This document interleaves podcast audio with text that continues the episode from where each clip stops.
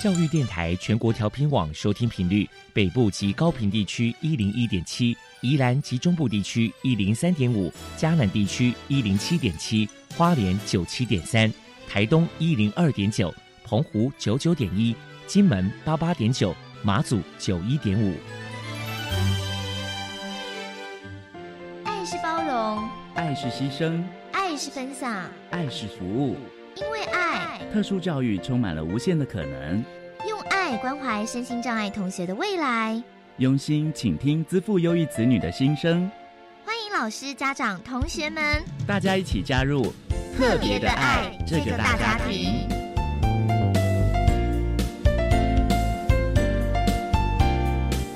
本节目由教育部学生事务及特殊教育司指导，国立教育广播电台监制。欢迎收听。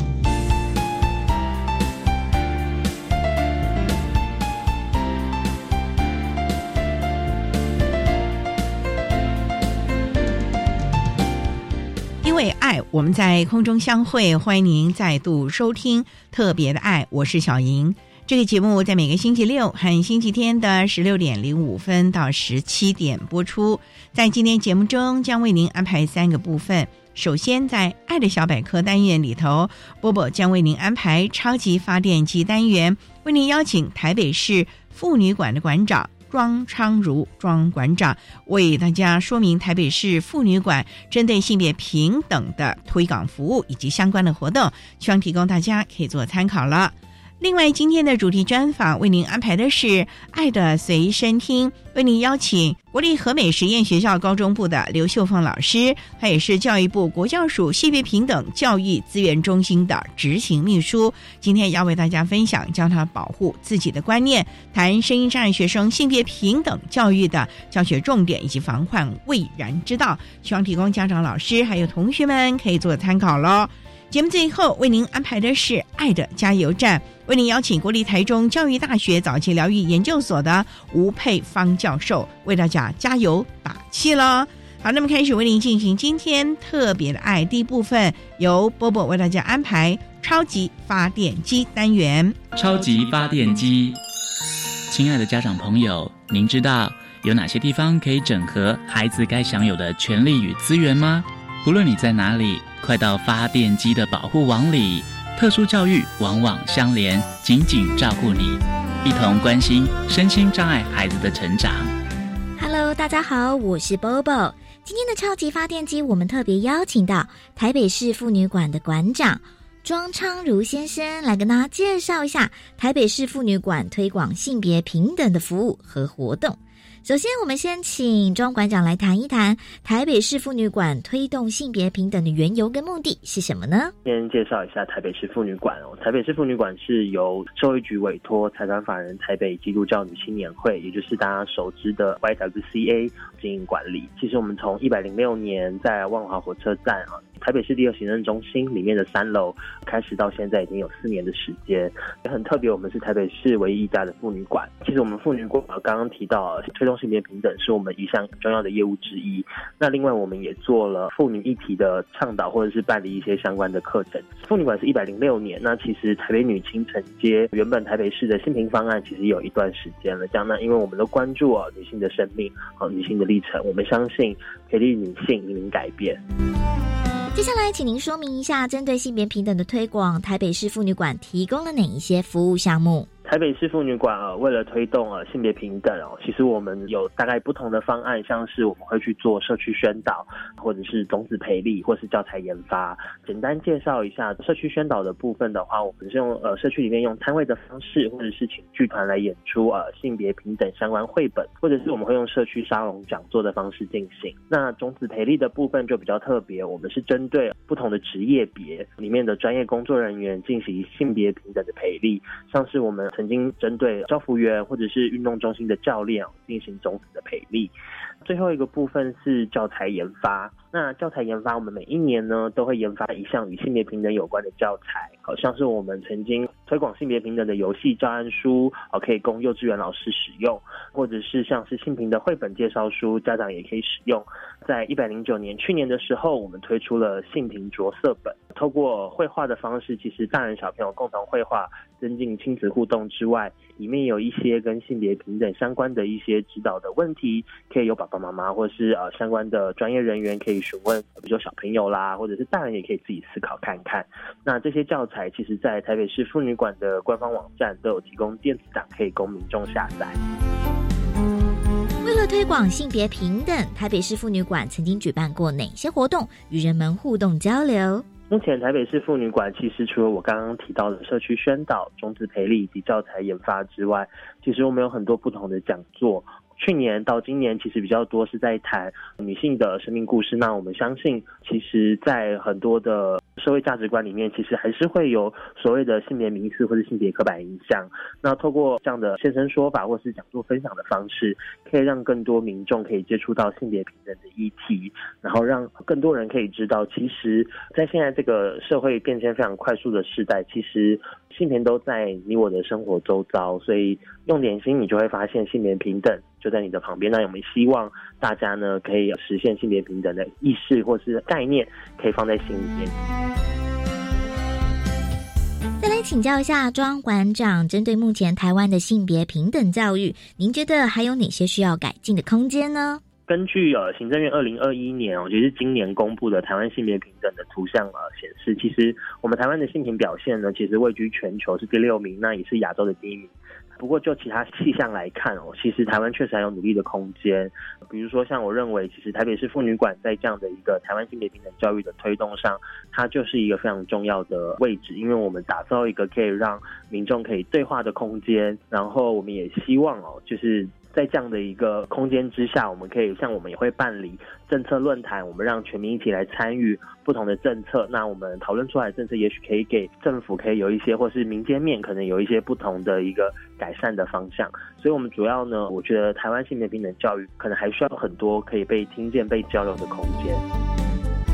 再来，我们就请庄馆长破除一下一般人对于性别平等教育有哪一些错误迷思。这个我就想分享一下，我们在做社区宣导的时候，我们到摊位进行性平戳戳乐的方式，与民众进行性别平等相关问。那其中可能有题目提到，会询问说：“哎。”呃，男生不可以玩洋娃娃哦，因为洋娃娃是女生玩的。这个题目询问小朋友之后，小朋友给的答案其实都蛮有趣的，但也会有民众会来说，哎，这样的题目啊，其实很容易造成小朋友错误的观念啊，认为小朋友还不懂这种问题不应该这样问小朋友。我们也就趁这样的机会哦，去跟民众对谈，会发现其实我们的教育体系啊，或者是我们的教导价值观，其实都还存在着这些性别刻板印象的迷思哦。所以我觉得这件事情是回到刚刚提到的。确实，我们还需要再努力哦，这也是我们可以努力的方向。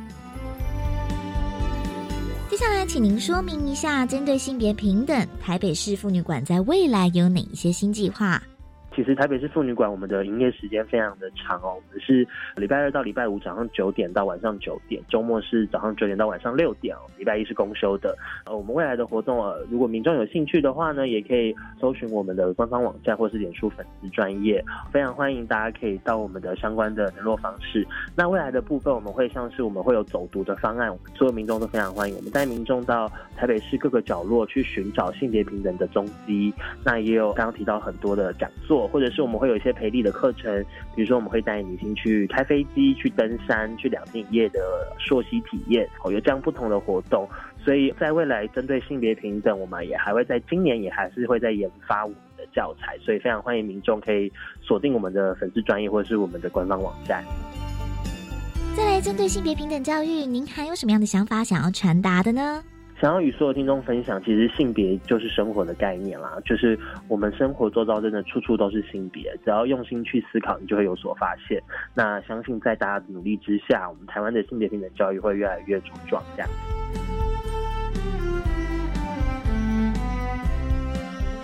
最后，如果民众有任何的疑问，关于台北市妇女馆的联络方式是。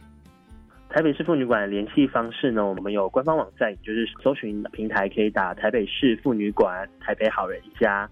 那我们有官方网站、脸书粉丝专业，那或者是你也可以加我们的 Line Eight 哦，在官方账号打上台北市妇女馆，就可以找到我们。里面会有一些互动的小游戏，或者是我们最近在关注的议题的一些相关文章。哦，可以提供给大家做参考。那我们的电话是零二二三零二三六九一零二二三零二三六九一，非常欢迎到台北市妇女馆，没有就是开放给一般民众休息，免费的休息空间，所以非常欢迎大家到台北市妇女馆来。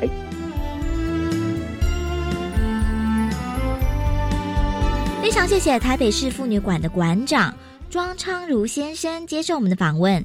现在我们就把节目现场交还给主持人小莹。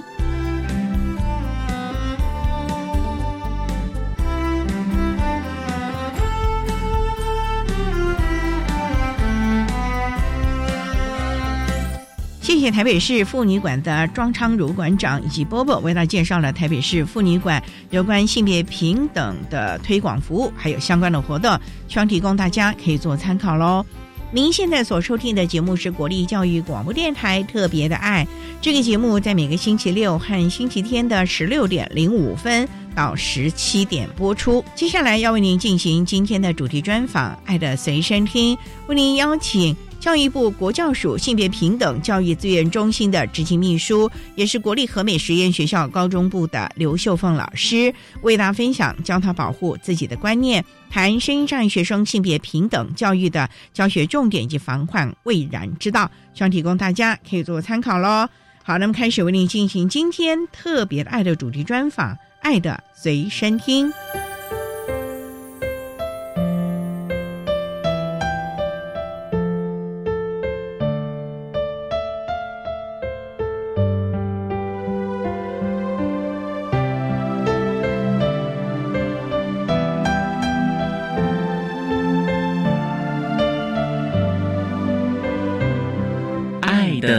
随身听。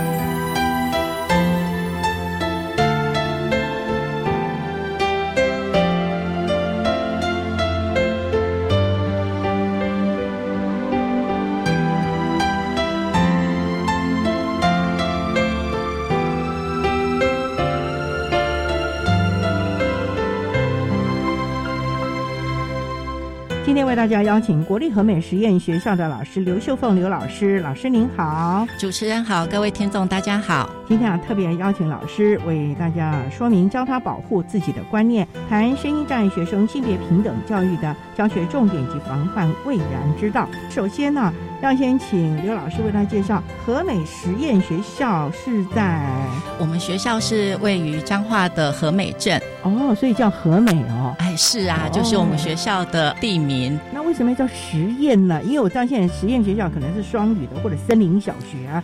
那我们也是在和美那边有山吗？还是海边呢？哦，谢谢主持人的提问哦。这个问题其实很多人都很有兴趣。我们为什么叫实验学校？是这样子的，我们学校是民国五十六年创校，当时叫做彰化仁爱实验学校，专收肢体障碍类的学生。民国九十四年征收了高中部普通生。所以呢，我们学校现在是全国唯一同时招收高中部普通生跟声音障碍学生的学校。所以呢，一般的学生和特殊教育的学生，是是是。哇，那这样融合起来有没有困难呢？我觉得从九十四年到现在已经有十几年的时间了。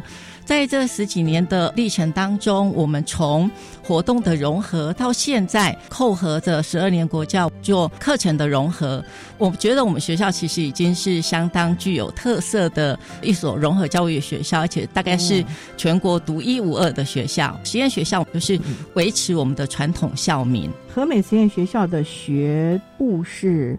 国小、国中、高中，我们在特教的部分是从幼儿部开始，幼儿、幼儿园？K 到十二，所以我们在特教部这边的学制非常非常的完整。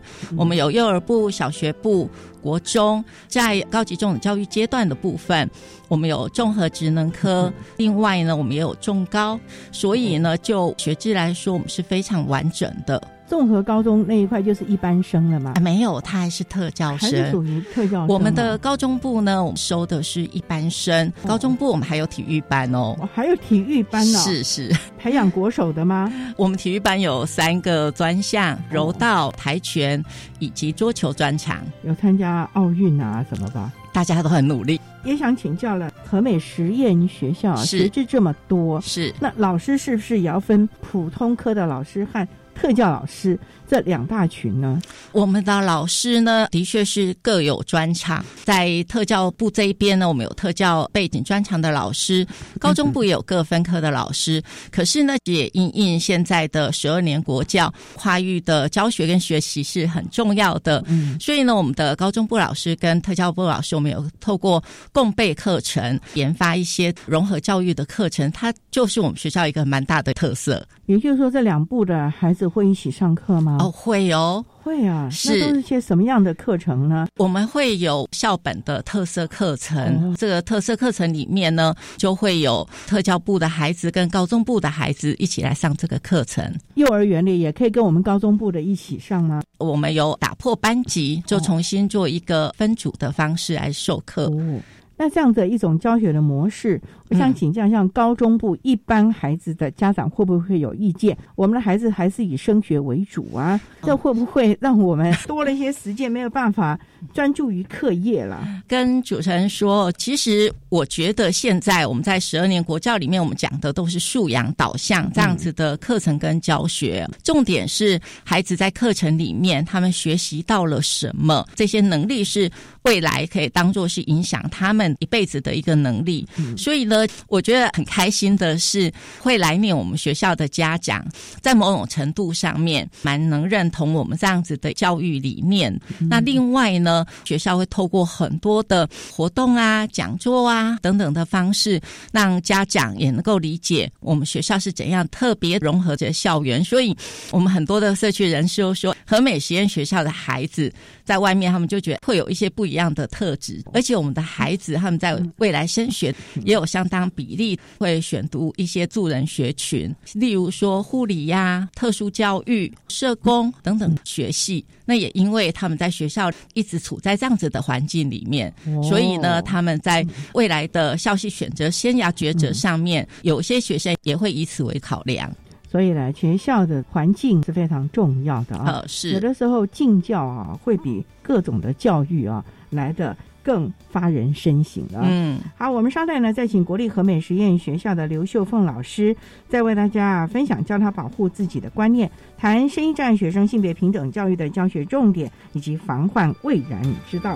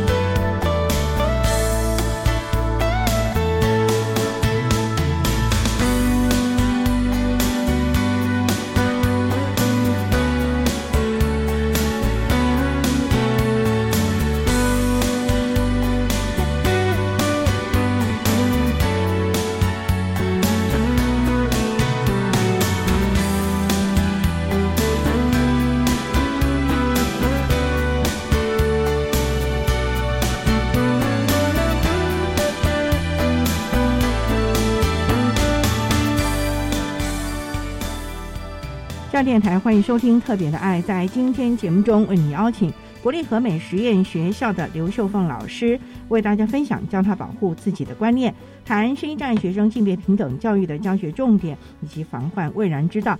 那刚才刘老师为他简单的介绍了国立和美实验学校是全国唯一的普通和特教生一起融合的一个特别的学校了。那也想请教老师，从事教育工作大概多久了？已经超过三十年了。啊，当初学特教吗？当初不是学特教耶。哦，那你我当时念的是台湾师范大学家政教育学系。家政啊？是，当时还是分发，我是分发到园林高中，在园林高中任教了。五年的时间，后来是因为家庭的因素调到和美实验学校了。那是一个特殊教育学校哎。是。那当时没有考虑到嘛？因为和美实验学校，我们知道在高中部那个阶段，老师要教孩子一些职业技能，所以呢，基本上老师都要有很多的证照。这也是我们说啊，这些老师也。太辛苦了，因为他们不是一般的高职的老师啊，特教老师。后来发觉不得了，证照。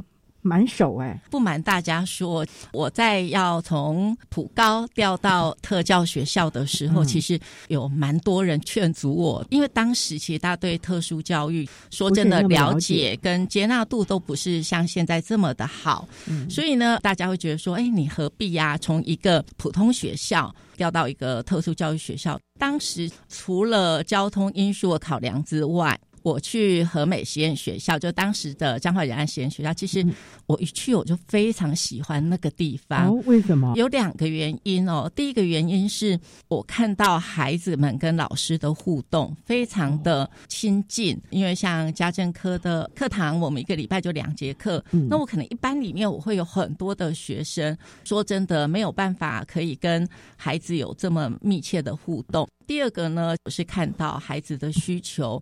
我们有蛮多的学生是住在学校的宿舍里面，所以呢，在学校某些程度上面，他也承担了一些家庭的功能。我觉得就要有人来做这件事情，所以那时候我就没有考量的，就调到这个学校来，那一直待到现在。所以也没打特长鼓，也没想到说当初的。美好的第一印象没有幻灭嘛？其实没有哎，而且越来越好，一直到现在，我会觉得能在特殊教育学校里面服务。真的是一个非常开心的事情。我自己啦，我觉得我从孩子身上学到更多，尤其是在生命教育、生命价值的这一块。我觉得教学相长，我觉得和美是一个非常友善的校园环境。师长们，我们很有共识，都是想说要怎样子能够让孩子学习到，能够帮助他们在未来社会衔接能够更好。所以我就觉得我很幸运耶。能够说出幸运这个话，其实是所有的老师众志成城，打造了一个这么好的环境，是没有否则大家都会忙着吊孝了啊。那我们稍待呢，再请国立和美实验学校的刘秀凤老师，再为大家分享教他保护自己的观念，谈新一代学生性别平等教育的教学重点以及防范未然之道。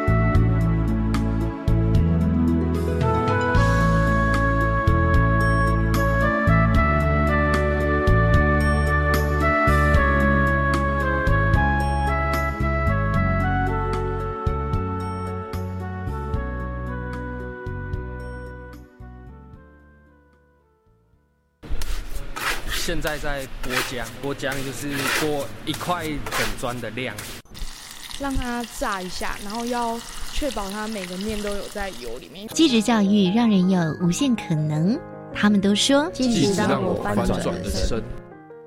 教育电台即日起于官网 Channel Plus 推出继职翻转人生策展，邀请您聆听继职金牌选手翻转他们人生的精彩故事。哎，小明、小慧，你们来帮忙老师把这些果冻发给同学哦，一人两个。我最喜欢吃果冻了，可以多分两个吗？不行不行，你多拿，其他同学就吃不到了。廉洁教育要让小朋友了解，在团体中资源数量固定时，要能够想到他人是不是都能够拿到，不能因为自己喜欢就多拿，以免有人觉得委屈、不公平。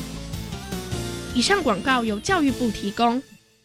大嫂，听说大哥车祸，人还好吧？劳保补助的申请，我可以替你办。不用麻烦的啦，我上次去医院有认识一家专业的管理顾问公司，可以帮忙申请。哦，大嫂，那是劳农保黄牛，他们都是先假意帮忙申请，然后收取不合理的高额佣金哦。劳保局提醒您，劳保各项给付的请领手续简便，劳工朋友自己办理就可以了。有疑问可以直接打电话问劳保局，或到劳保局办事处查询哦。以上广告由劳动部劳工保险局提供。管那么多水，落嘎西木啊！大家好，我们是欧开合唱团。您现在收听的是教育电台。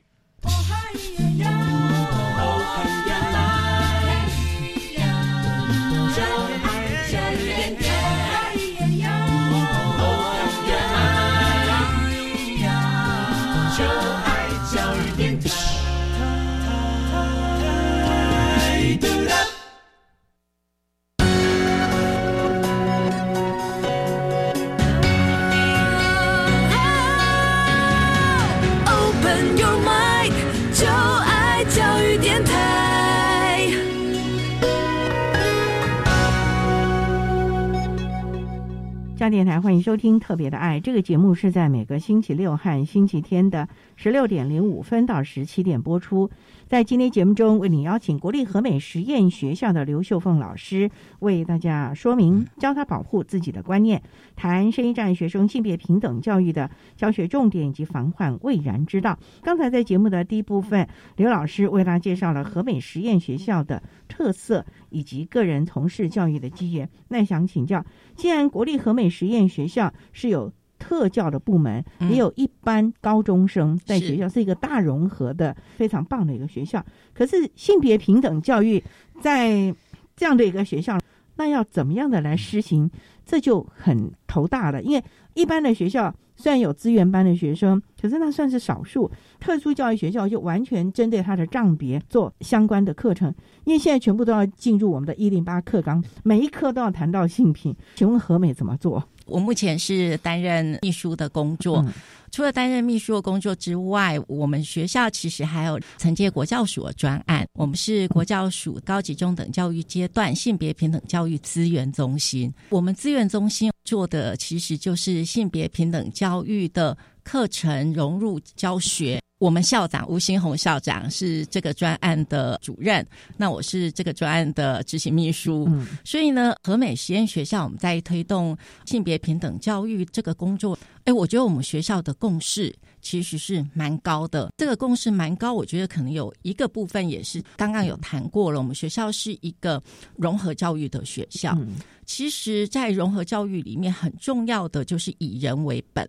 不管是什么样的背景、账别，我们都会有很多自己不同的相关的经验。可是呢，回到以人的价值上面来说，每一个人都是要被尊重，每一个人都是要被同理，都是要被关怀的。所以，就和美实验学校来说，我们在执行性别平等教育这件事情上面，除了在事件的防治之外，刚刚主任有讲到，就是以现在的十二年国民基本教育课纲，性别平等教育其实，它在高级中等教育阶段，它很重要的是要融入课程与教学。哇，在这个部分呢，和美实验学校我们是很努力的，而且因为我们有一个性平资源中心哦，在我们的性平资源中心里面呢。目前有四十几位种子教师，中国精英都在你们这儿。是是，我们的种子教师是来自全国各个学校，包含普高。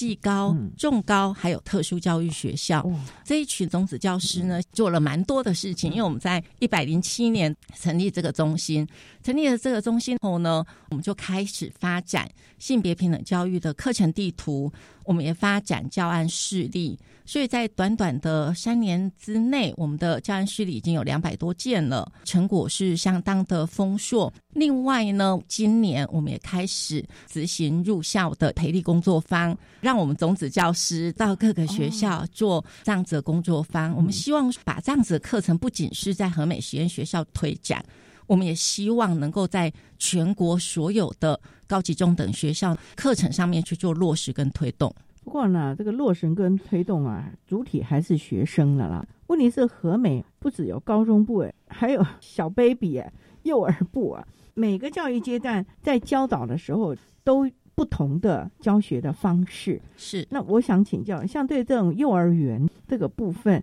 和美的老师要怎么教？你不能把高中部的 教这个小娃娃吧？是，因为他可能认知都还懵懵懂懂的耶。当然呢，在不同的教育阶段，我们会有不同的性别平等教育实施的重点。当然，很重要一个是要适合他们的年龄嘛，那也要适合他们教育的发展阶段。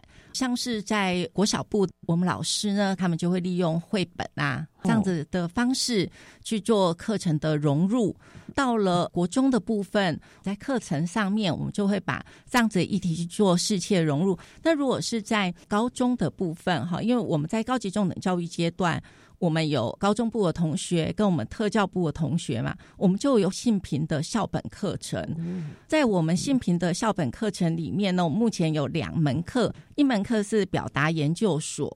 一门课是未来规划局表达研究所，除了生命教育跟阅读理解策略的课程之外，我们还有性别平等教育沟通式的课程。这个课程呢，我们在高中部高一的上学期是放校定必修，我们的特教部是各年段上学期会安排弹性的学习时间为课程。这个是在表达研究所部分。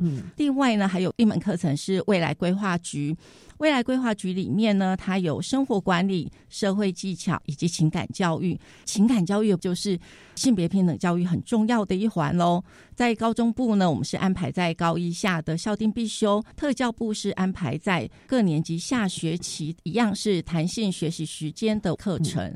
这个课程都是我们的老师运用社群的方式做一个发展，它也是我们全校同学都要实施的一个校本课程。所以，我想我们和美实验学校走的蛮前面的。我们除了把性别平等教育去做融入课程之外，其实我们已经开始做到校本的主题式课程了。这个是目前我们学校在性别平等教育课程的规划。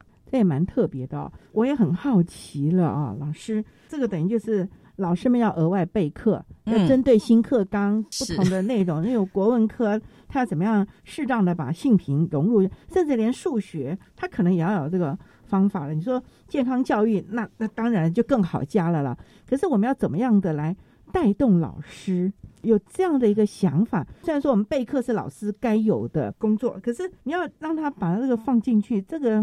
你要怎么样来引领老师的这份心？哎，我觉得这才是一个很重要的。主持人，你问的好关键哦，这的确是性别平等教育的课程实施能不能成功的一个很重要的关键哦。那我想这个部分我分成两个部分哈，第一个部分是针对我刚刚讲到的，我们有发展校本课程的部分，放在我们学校的校本课程地图里面。这个部分呢，我们老师的确都是利用额外的时间开会跟讨论，而且我们的老师你知道多棒吗？他们连学习单还有整个的教学美彩，他们都设计好了，让我们全校的老师可以来实践这样子的一个课程。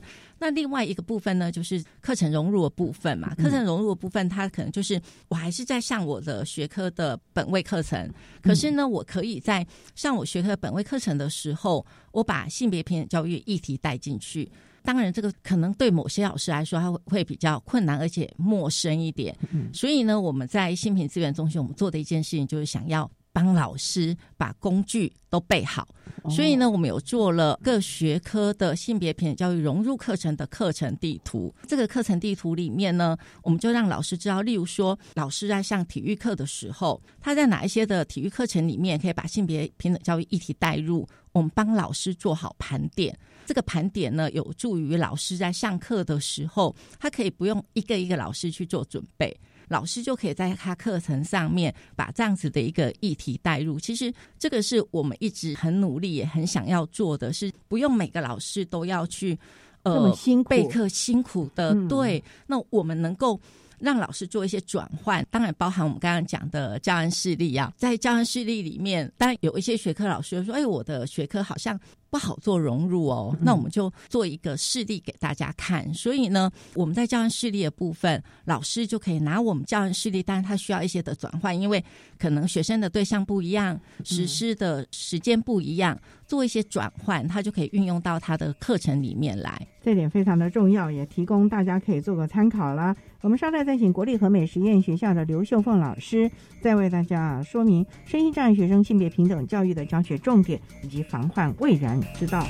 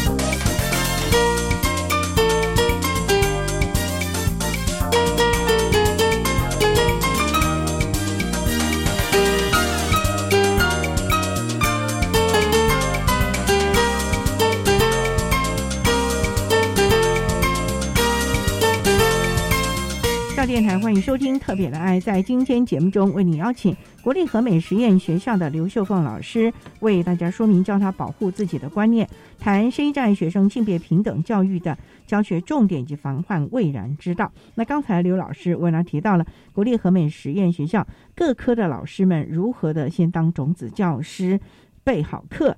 相关的学习单能够提供学校其他科别的老师呢转化或者是类化的教学内容。不过也想请教河北实验学校，我们知道主要是以智障的孩子为主，大部分有可能很多行动不便，要坐轮椅。那我们就很担心啊，他自我保护，说实在的也跑也跑不快，一下坏人就追上。你们有没有特别教他们一些？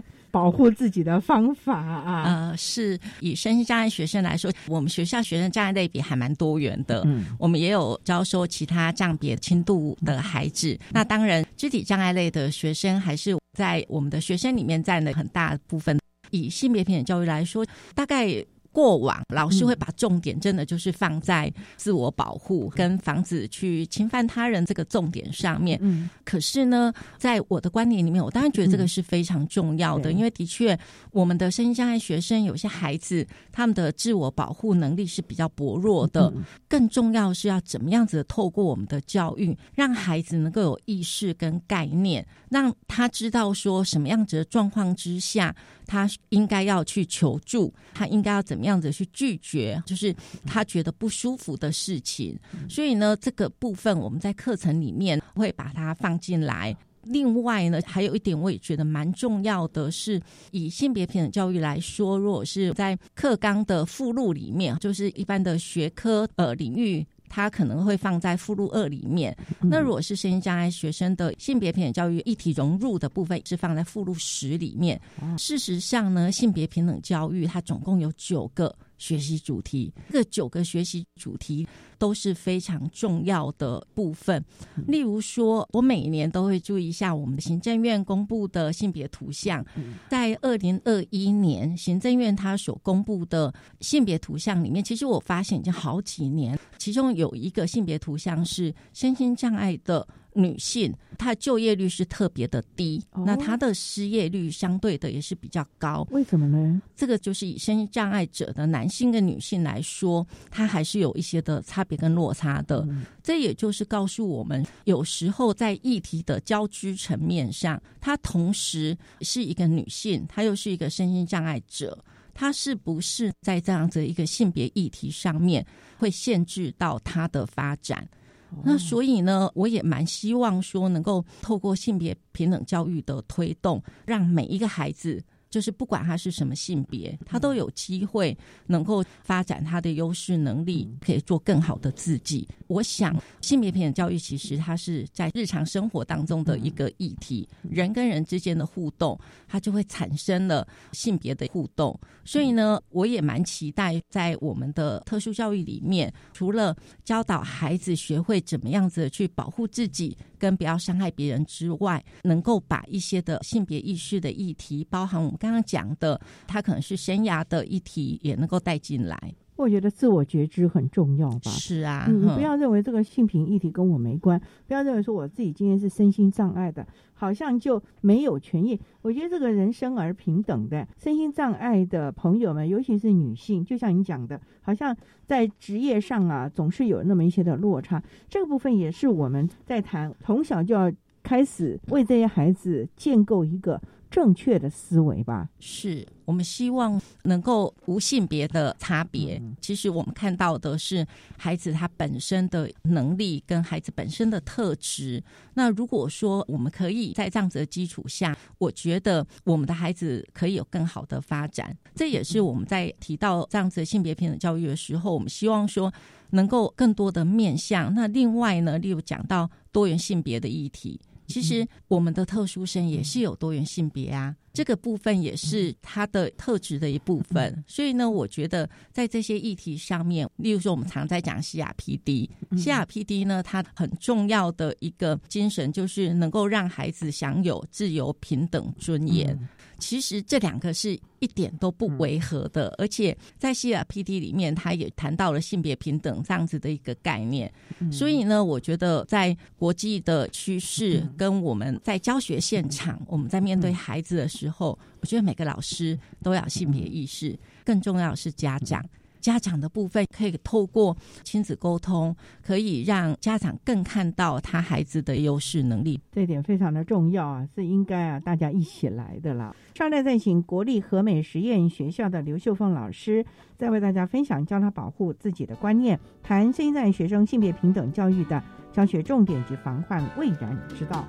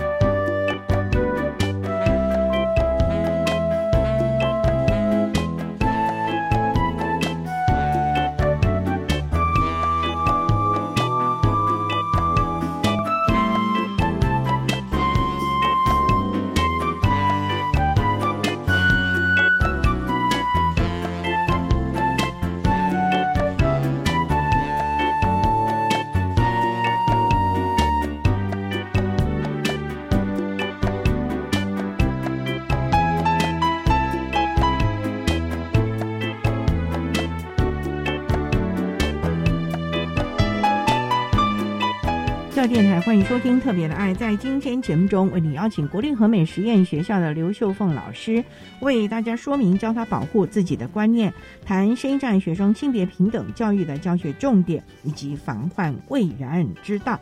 那刚才要刘老师为他提到了，其实性平的议题不是只在课程当中，而是有未来前瞻性，甚至于一种思维的建构了。不过谈到这里啊，还是要谈到一个。比较大家不愿意见到的事情，就是万一真的有性平事件发生，应该怎么样的来处理呢？因为我们很担心的就是，还是有人情压力，长辈啊认为说家丑不可外扬。那这部分，刘老师有没有一些的法规告诉大家呢？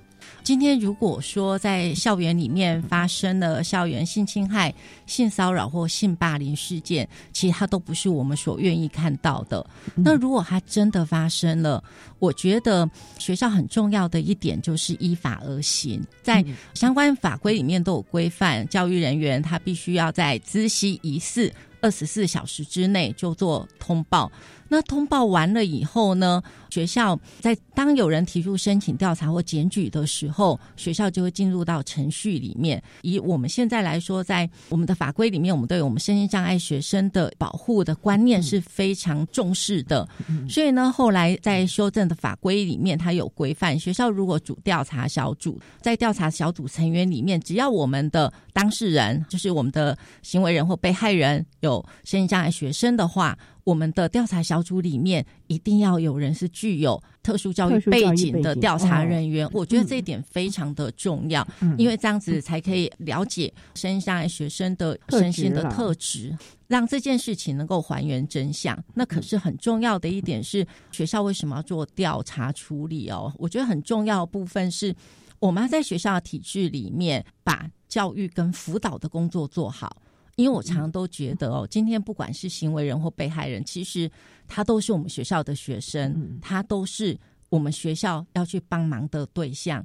所以呢，怎么样子透过这样子的调查处理，如果说这件事情是属实的话。那学校怎么样可以来做努力的？例如说，在我们的教育措施或心理辅导措施，乃至于可能有一些孩子需要做正向行为方案，或者是我们在 IEP 里面能够把这样子的孩子的需求带进来，减少。这样子的事件的发生，我想是很重要的。那当然，在对于被害人学生的部分，学校一定也会散尽保护保密的职责哦，因为这个都是法里面所规范，我们必须要这么做的。我们不希望在这个事件上。有任何人受到恶度的伤害，所以呢，我觉得如果能够理解，在做性品调查的时候，我们回归到教育的本质上面，那我想呢，这件事情大家就可以知道我们为什么要这么做，为什么说我们要在教育里面，我们要在我们教育现场里面来做这件事，因为我们想的完全都是我们怎样去帮忙我们的孩子们。这点非常的重要，所以家长应该有这个概念了吧？嗯，因为如果真的遇到这个性平，虽然说不愿意知道，不过也想请教了，因为有的时候性平事件不是只在校园哦，是在社区哎，嗯，尤其寒暑假的时候，那那真的是让人担心了。这时候家长其实也应该来一起了吧？是家长跟学校的密切合作是非常重要的，而且其实我觉得在特教学校里面，我们都是需要团队的力量。来帮忙我们的孩子，这个团队力量呢，它就包含了导师、任课老师，我们可能心理师、社工师、助理人员，乃至于我刚刚觉得很重要的就是我们的家长，他也是这整个支持里面的一个跨专业协助很重要的一环。那当然呢，在学校的部分。我们可以怎么样子透过一些亲子沟通互动，还有讲座，让家长能够有这样子的一些观念，可以让我们的合作更能够是我们看在孩子的需求上面来做这件事情。我想它是非常重要的。尤其像和美实验学校，有一般的孩子，也有特教的孩子。那在这个过程当中，我们一般的孩子是不是也都非常的了解，甚至可能在校外也会主动的来保护我们的 特教孩子？因为我觉得这种的氛围是很重要的，是因为这个氛围不是只在学校场，因为。我们这些孩子将来都要入社会了，嗯如果能够把这样的一个性平意念能够带到整个社会，其实将来就不会有这个事件发生了啊。嗯，其实我们看到的不只只是高中部的孩子会去协助我们特教的学生，我们在嗯融合教育里面哦，我们特教的孩子也会去帮忙其他的孩子，他们不是只有接受，他们也会去付出。我觉得人跟人之间的互动就是这样，那我们都希望这样正向的力量能够在校园里面扎根。那我想对每个孩子来说都是一个很棒的成长跟学习。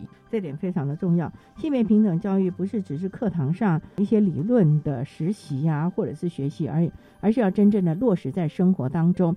所以每个人都要有这样的一个概念，是。而且这些人将来我们希望他能够带到家庭、带到社会、带入职场了啊。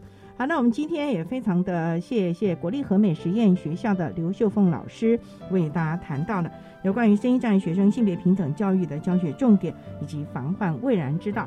非常谢谢刘老师的说明，谢谢您，谢谢。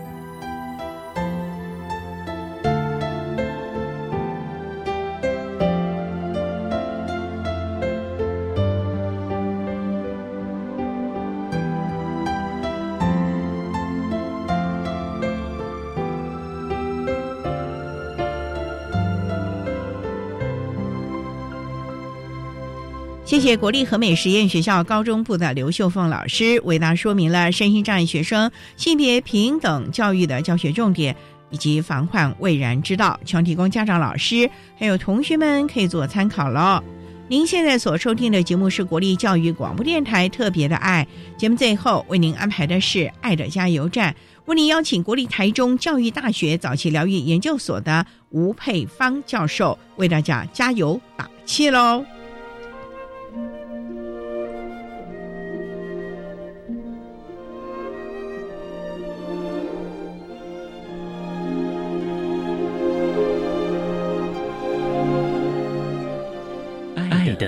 加油站。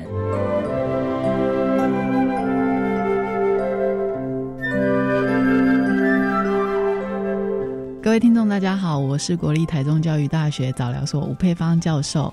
生活即疗愈，疗愈其生活。提醒各位爸爸妈妈，在生活当中多给孩子一些互动的机会，提升孩子的发展跟学习。加油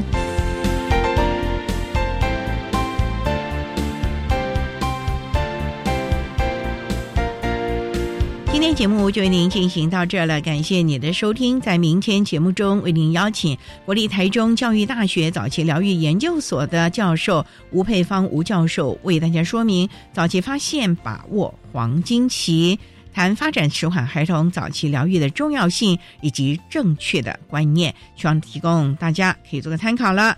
感谢你的收听，也欢迎您明天十六点零五分再度收听特别的爱，我们明天见了。